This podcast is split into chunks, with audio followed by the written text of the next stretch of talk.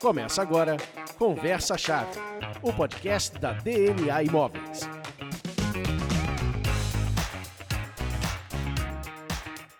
Olá, começa agora o Conversa Chave, o podcast da DNA Imóveis. Eu sou o Leandro Bucol e hoje vamos falar sobre os cuidados na pós-venda do imóvel. Na verdade, vamos falar sobre o que é uma pós-venda no imóvel. No episódio passado, mostramos como é muito fácil transformar o sonho de comprar sua casa ou apartamento pode virar um pesadelo se você não prestar atenção em todas as etapas antes de fechar o negócio. Hoje vamos te contar que o processo continua além da assinatura do contrato e ainda alguns pontos para observar com cautela até a entrega das chaves. Para isso, está aqui comigo a diretora executiva da DNA Imóveis, Tassiana Cardoso. Bem-vinda, Tassi. Oi, Lele, boa tarde. Tudo bem, amigo? Como que você tá? Estou ótimo, estou ótimo, melhor agora. E também aqui, dividindo a bancada como sempre, está Simone Marques, nossa diretora comercial. Oi, Simon. Hello, people! Oi, Lele, oi, Tassi. Bom dia, boa tarde, boa noite para quem está ouvindo a gente.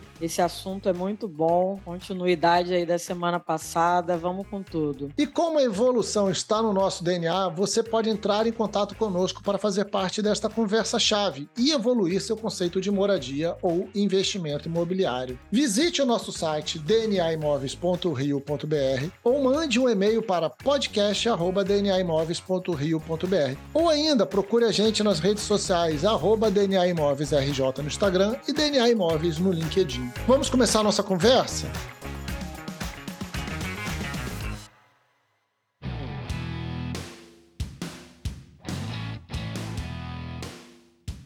No episódio passado, falamos de várias armadilhas que o comprador e o vendedor podem encontrar pelo caminho nesse processo de compra e venda de um imóvel. Se tudo que comentamos no episódio passado foi feito e deu super certo até o fechamento do negócio, o que mais falta fazer para finalmente o comprador receber a chave e dizer que o imóvel está 100% em seu nome, em sua posse? Tassi, explica pra gente onde começa esse trabalho pós-recibo de sinal. Ele começa na retirada das certidões, né? Na verdade, depois que esse cliente ele passou pelas nossas lojas, passou pelos nossos gerentes, foi assinado um recibo de sinal, essa documentação é enviada para o nosso pós-negociação e a nossa pós-negociação começa ali a entender nesse recibo de sinal os prazos, né? E a partir desses prazos a fazer a retirada das certidões necessárias das partes, tanto de vendedor como de comprador. Essas certidões, essas partes partes que a gente está cuidando, na verdade, elas têm como objetivo o quê? Elas têm como objetivo registrar esse imóvel, né? Então, na verdade, o comprador, o objetivo dele final e o grande finale é o registro. Nada impede que antes disso tenha sido acordado ou combinado dele receber as chaves. Mas o grande finale aí da compra de um imóvel é esse imóvel estar tá registrado em seu, nome, em seu nome. Isso é o melhor dos mundos, né? A gente falando de um imóvel compra e venda, coisa simples de resolver. Tem imóvel que você não vai registrar imediatamente. Uhum. Porém, as partes não têm essa expectativa, porque já existe um combinado, né? Daí o processo ser bem transparente. E vamos falar o seguinte: vamos falar um pouquinho de prazo para a gente entender. Tem processo dessas certidões, dessa parte de documentação que é tirada para se alcançar nesse registro, que é feita rapidamente, né? E tem outros que acabam exigindo mais. O que que diferencia uhum. isso, Simon? Ajuda a gente aqui. É, na verdade, como a Tassi falou, uma venda simples, uma venda à vista, né, que normalmente é uma escritura mais rápida, a pessoa ela dá um sinal e a gente consegue lavrar uma escritura às vezes em até 10 dias, 15 dias. Uhum. Sim, comprador e vendedor do Rio de Janeiro, isso também é importante, porque a gente tem, a gente já pegou aqui agora esse último mês, mês de novembro, muitas vendas com parques de fora do Rio de Janeiro, Sim. o que também é, é um outro processo, porque eu respondo pelo meu cartório, pelos meus prazos aqui do Rio de Janeiro. Então, se eu tenho parte de um herdeiro, por exemplo, de um imóvel em Salvador, o outro em São Paulo, outro no Espírito Santo, por mais que seja uma compra e venda, o prazo vai mudar, porque cada estado desse estabelece um prazo para enviar para gente esses documentos, né, e essas certidões. Então, as é. coisas mudam. Mas, assim, o melhor dos mundos, uma compra e venda, comprador e vendedor, moradores do Rio de Janeiro, em 10, 15 dias, essa compra e venda já está executada, né? Finalizada. Finalizada. E dependendo do estado, tem certidões que você tira até pela internet. Então é Sim. uma coisa que ela é bem rápida, né? Esse processo todo ele é muito interessante, Lele, porque ele, na verdade, a, o comprador, ele começa essa jornada dele burocrática, né, que a gente fala, a partir do momento em que ele dá esse sinal. Então é, é o começo praticamente da venda ali, né? Uhum. Sim. A jornada de compra dele, toda na rua, né, de, de todas aquelas armadilhas que a gente falou, aquilo ali é tudo muito princípio, mas a venda mesmo, realizada, né, só acontece a partir desse momento que ele dá esse sinal e que a gente começa a agir nos bastidores com essa nossa equipe de pós-venda, que é onde entra essa equipe com a Tassi. E eu acho que é importante também a gente falar, até buscando um link aí com o último episódio do Sonho Pesadelo, né? Por que que na DNA esse sonho é realmente um sonho? Porque lá na loja, né, depois que esse cliente já tomou uma decisão de compra, é importante a gente ter alguns cuidados. Já ter uma ônus atualizada desse imóvel uhum. para entender. Eu não estou dizendo, Leandro, que essa documentação quando chega para mim é uma charada.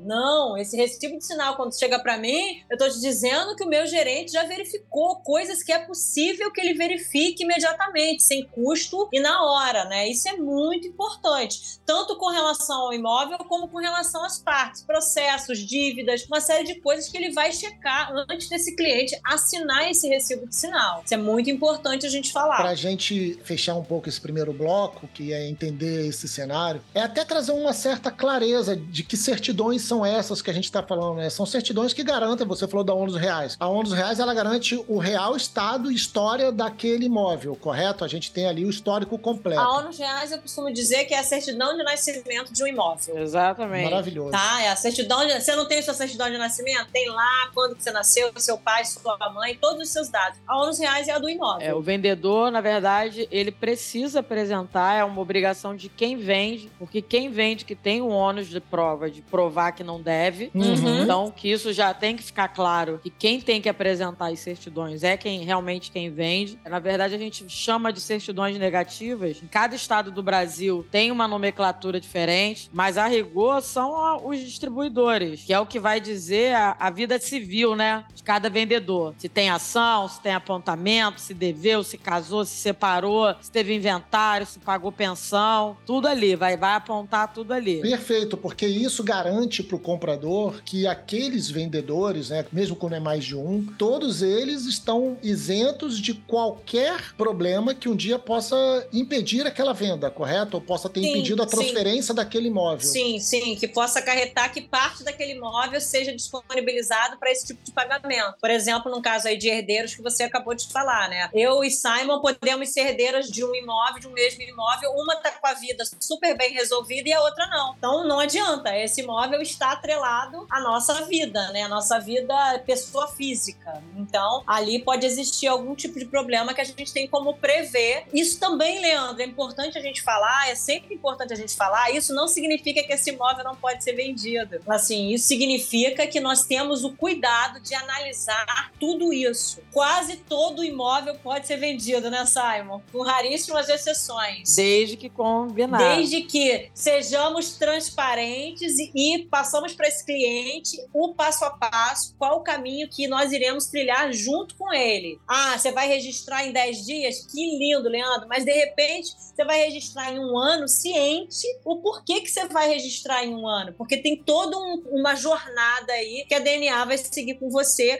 para que você realize seu sonho do mesmo jeito. Você já vai poder estar no imóvel, você vai poder ter pegado a chave, porque nada tratado é caro, né? Quando existe esse combinado e essa transparência, eu acho que o cliente está sempre seguro. Participe dessa conversa-chave. Mande um e-mail para podcast.dnaimoveis.rio.br.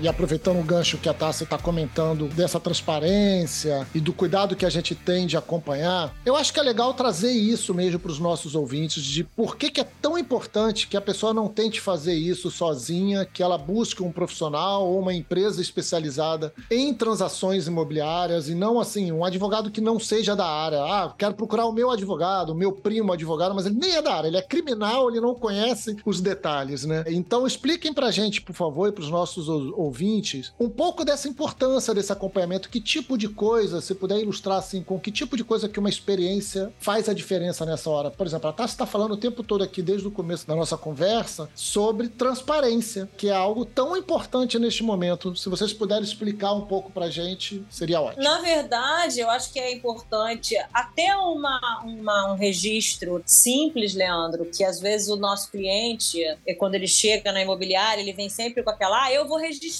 tá? Uhum. Ó, eu tô comprando da Simone, conheço a Simone, Simone é bacana, só tô na imobiliária aqui mesmo, mas ó, não se preocupem, eu vou no cartório. E ele não entende que a saída ao cartório não é algo assim tão agradável às vezes. Ele não entende que de repente você dá entrada faltando um detalhe, um detalhezinho mínimo que seja, aquele processo vai voltar para você cumprir uma exigência e quando você cumpre uma exigência, ele volta para o final da fila. Às vezes algo simples que por falta de experiência você não coloca. Às vezes o tempo que ele vai perder de ficar nesse trâmite de ir para cartório, de acompanhar às vezes online, um estresse, uma ansiedade também desnecessária. É importante a gente lembrar, Leandro, que a gente está falando da compra de um imóvel, um bem que às vezes é o maior que você adquire em toda a vida, em termos de valor agregado. Eu brinco que eu brinco não, né? Eu falo sério. Tem economia que é economia burra. Então assim, economizar Sim. num pós-venda é uma economia burra, porque você realmente, claro que hoje você dá um Google, você sabe de tudo, né?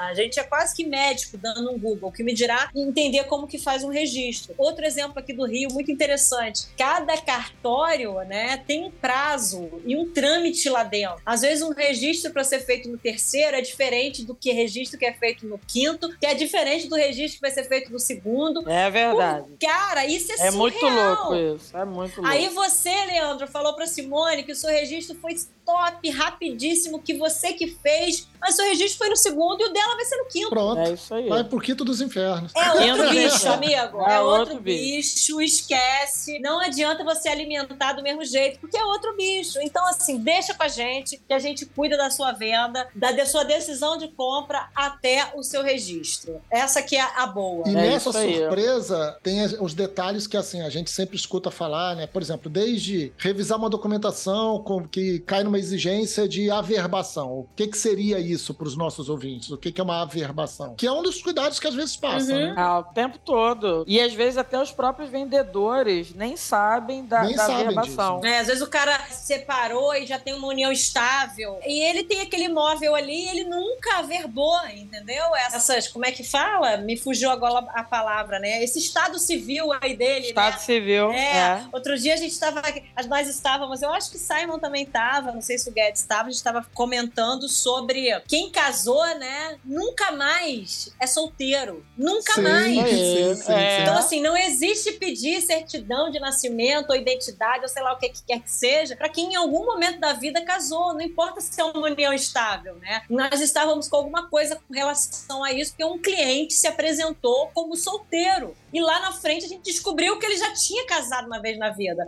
Mas para ele, ele separou, né? Ele já virou solteiro de novo, Lele. E o cara se livrou daquilo, ele falou: glória a Deus. Quem dera, né? Quem dera. Era o sonho, né? E tem isso, né? Assim, eu lembro que quando a gente estava trabalhando, começando a ler mais essas documentações para trabalhar na nossa plataforma, que é uma plataforma de gestão de pós-venda, de gestão desse processo, como era comum isso que você falou, tá? Essa pessoa se acusar como solteiro, quando na verdade Sim. Ela era divorciada, ela era viúva. Porque Até não... união estável. Tem gente que é... fica. Outro dia uma amiga falou para mim que no consulado ficou na dúvida do que, que ela respondia. Olha isso. que ela tem uma união estável, ela falou, cara, eu, eu fiquei raciocinando se eu ia responder que eu era casada, porque na verdade eu nunca casei, porque a pessoa pensa no casar na cerimônia, né? Eu falei, é como que você não é casada? Você tem uma união estável? Ela, pois é, mas eu gaguejei para responder. Então é isso, né? A gente fica na dúvida. Se for no consulado americano, na gaguejada, ela já perdeu o visto. Já não, isso que eu falei pra ela. Eu falei, gaguejou,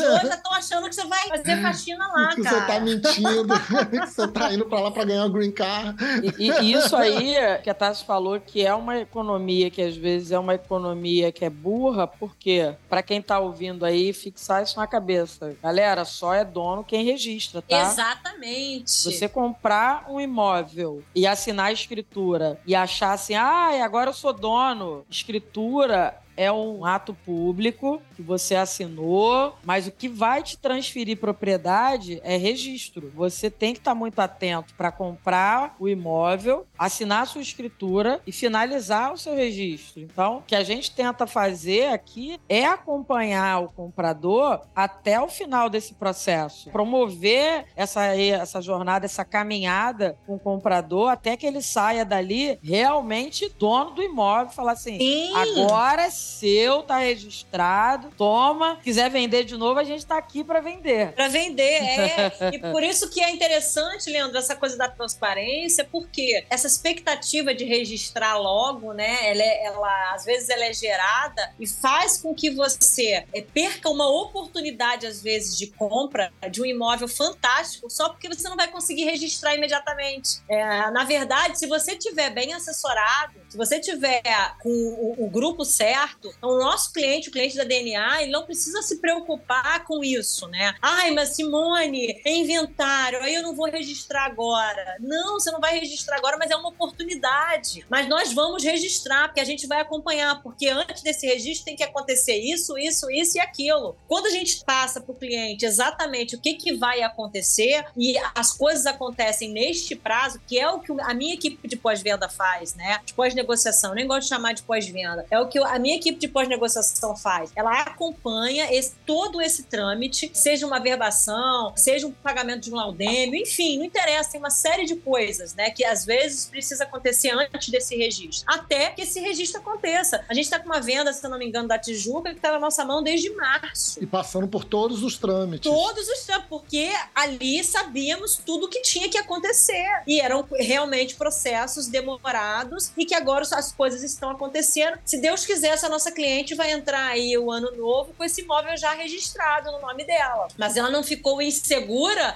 justamente porque isso foi conversado, combinado. E a cada etapa e a cada avanço, a gente consegue passar para as partes o que está acontecendo e aonde a gente está. Tem diferença nesses processos quando a gente fala deles, quando é um pagamento à vista ou é um financiamento? E o que que muda nisso aí? Porque entra um personagem novo, né? Entra o banco nessa história. Sei lá, se é o banco, o agente de crédito, é quem está dando financiamento ali, ele está entrando nessa história. Tem diferença nesse processo aí de pós-negociação? Já estou me corrigindo para não cair no meu vício de chamar de pós-venda. Já de pós-venda, é. Tem, tem diferença, claro que tem, até porque esse contrato é do banco, né? Então tem diferença porque primeiro de prazos também tem diferença. Aí já envolvendo o banco, tem uma série de detalhes, por exemplo, se o cliente vai usar é, um FGTS. Geralmente o nosso cliente ele chega com aquela coisa de já tenho meu banco. Ah, eu trabalho com Itaú, vou fazer lá no Itaú. Mas às vezes quando tá junto com a gente, a gente faz aquela simulação em outros bancos e acontece que num outro banco onde ele nem tem conta, o, o crédito para ele tá saindo mais barato. Então ele vai optar por esse outro banco. Existe sim uma diferença de prazos, né? E uma diferença até de documentação, né, para quando vai ser financiado. O que é importante também, provavelmente o nosso gerente, ele ele já indicou para aquele vendedor que o comprador vai fazer uma compra com financiamento. Uhum. Então, o que também é importante para não gerar uma expectativa de recebimento antes do tempo daquele valor, né? Isso também é bem importante. Financiamento, na verdade, o, o Lelê, a gente tem que preparar até um pouco mais o vendedor, porque o prazo de, de recebimento é um pouquinho mais longo, uhum. mas é uma venda que para o comprador ele se sente muito seguro, porque é uma compra que para eles ela é avalizada passada pelo banco. Quem paga é o banco, né? É, o jurídico olhando e avaliando, validando, né? Uhum. Mas é um processo que é um pouco mais demorado e é um pouco mais criterioso, né, Tassi? Sim. Com relação à documentação, no sentido de pedir um pouco mais de documento, tem uma terceira pessoa que é a instituição financeira, tem uma vistoria, então é, é um processo que é Tem a diferente. vistoria do imóvel para validar o valor, né?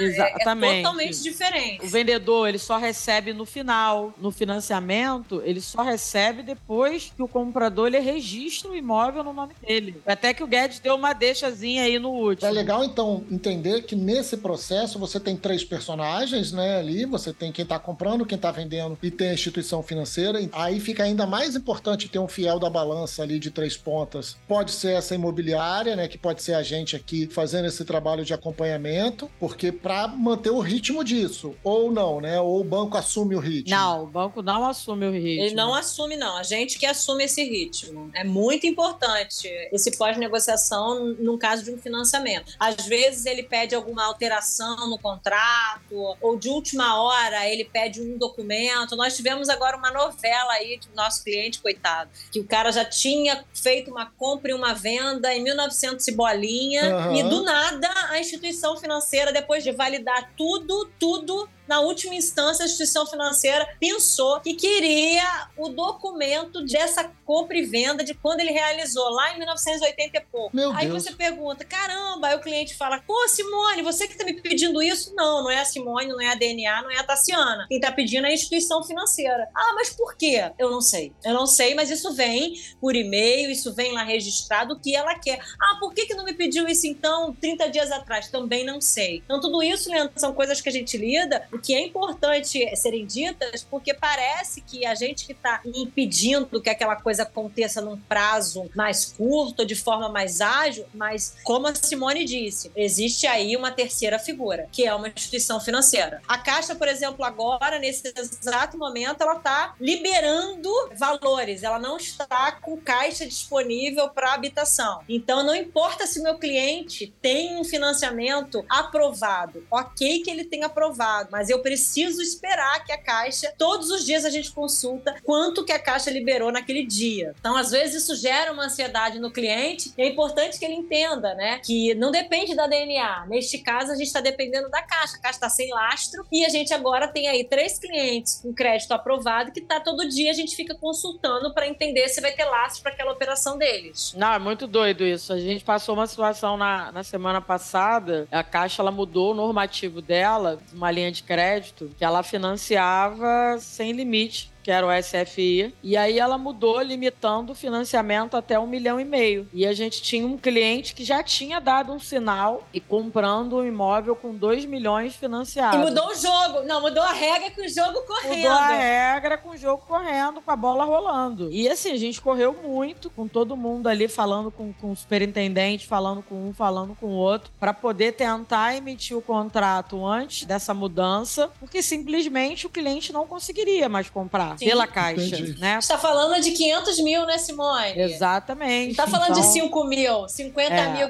Leandro tira 50 mil da carteira, né, Lele? Outra Pô, parada. É, Aqui é exa- funcionário DNA, rapaz. Aqui é DNA. exatamente. Quentinho, né? Quentinho já é complicado. Então, é, é tudo isso, é, o pós-venda, ele tá envolvido nesse processo, ele tá antenado o tempo inteiro nessas mudanças. Para o cliente é tempo, é segurança, é tudo isso. É complexo numa compra. O cliente, quando ele chega, já chega no recibo de sinal, ele já chega muito desgastado. Essa parte de busca, procura daqui, negocia Verdade. dali, ele Uhum. chega num nível de estresse que ele fala assim, ó, ufa, agora eu dei o sinal, Agora agora, eu comprei, Não, né? e, e quando ele. Exatamente, Simone, agora eu comprei. E ele ainda nem comprou. E aí ele, você fala assim pra ele, não, você nem comprou, agora você tem mais 60 dias pela frente. Ele fala, meu Deus! Não é possível. Aí eu falo pra ele, não, mas você tá comprando aqui com a DNA, eu tô contigo aqui, eu vou te colocar aqui com a equipe da Tassiana, segurando a sua mão, e vai te acompanhar aqui até o registro do seu imóvel. Aí é o nosso pós-negociação, e que realmente pro cliente é muito confortável, é muito bom. Continue essa conversa conosco nas redes sociais. Procure por arroba DNA Imóveis RJ no Instagram e DNA Imóveis no LinkedIn.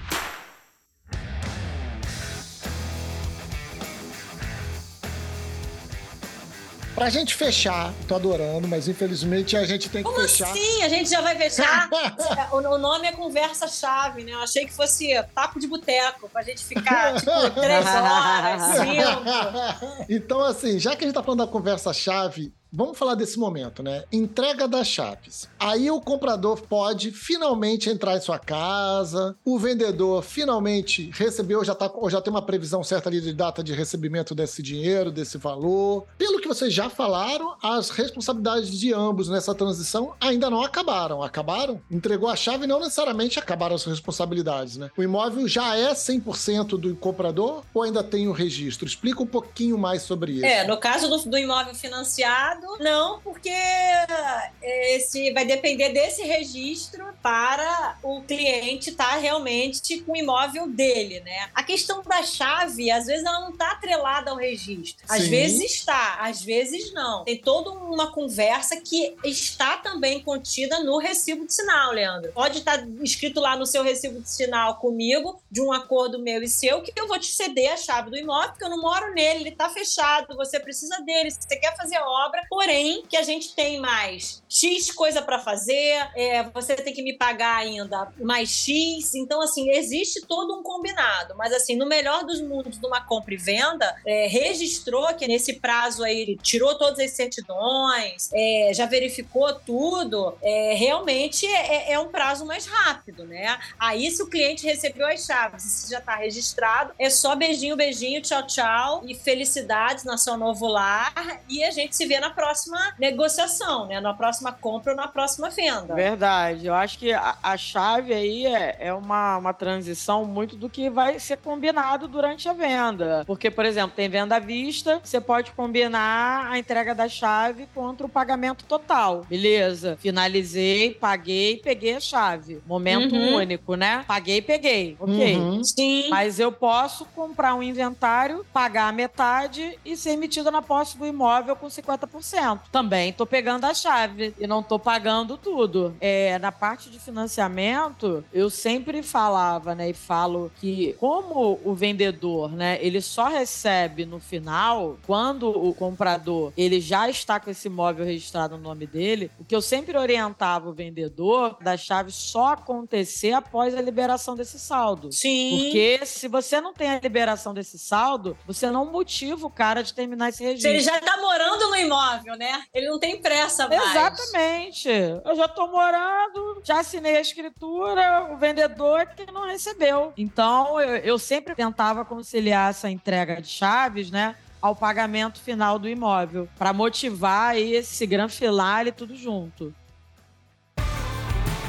O Conversa Chave está em todas as plataformas de streaming de música. Siga-nos por lá e não perca nenhum episódio.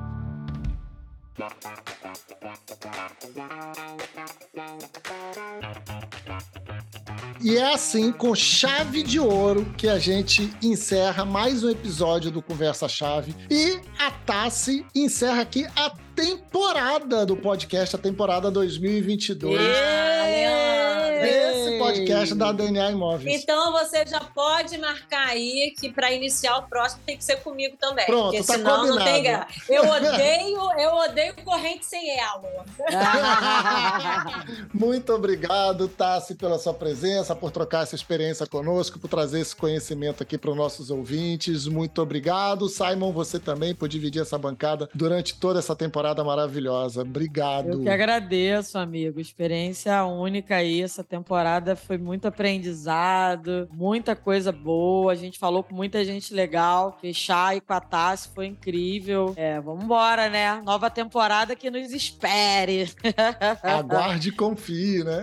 Aguarde e confie. Vamos que vamos. Obrigado, Lele. Obrigado, Simon. Vocês arrasaram aí nesse podcast. E você que está nos ouvindo, não deixe de fazer parte desta conversa, seja para perguntar por mais dicas, tirar dúvidas sobre imóveis e mercado imobiliário, ou mesmo se está interessado, interessado em comprar e vender seu imóvel, investindo ou para morar. Nós estamos aqui sempre em evolução. Então, entre em contato conosco. Visite o nosso site dnaimóveis.rio.br, mande um e-mail para podcast@dnaimóveis.rio.br ou nos procure nas redes sociais, arroba DNA Imóveis RJ no Instagram e DNA Imóveis no LinkedIn. Até a próxima conversa, próxima temporada.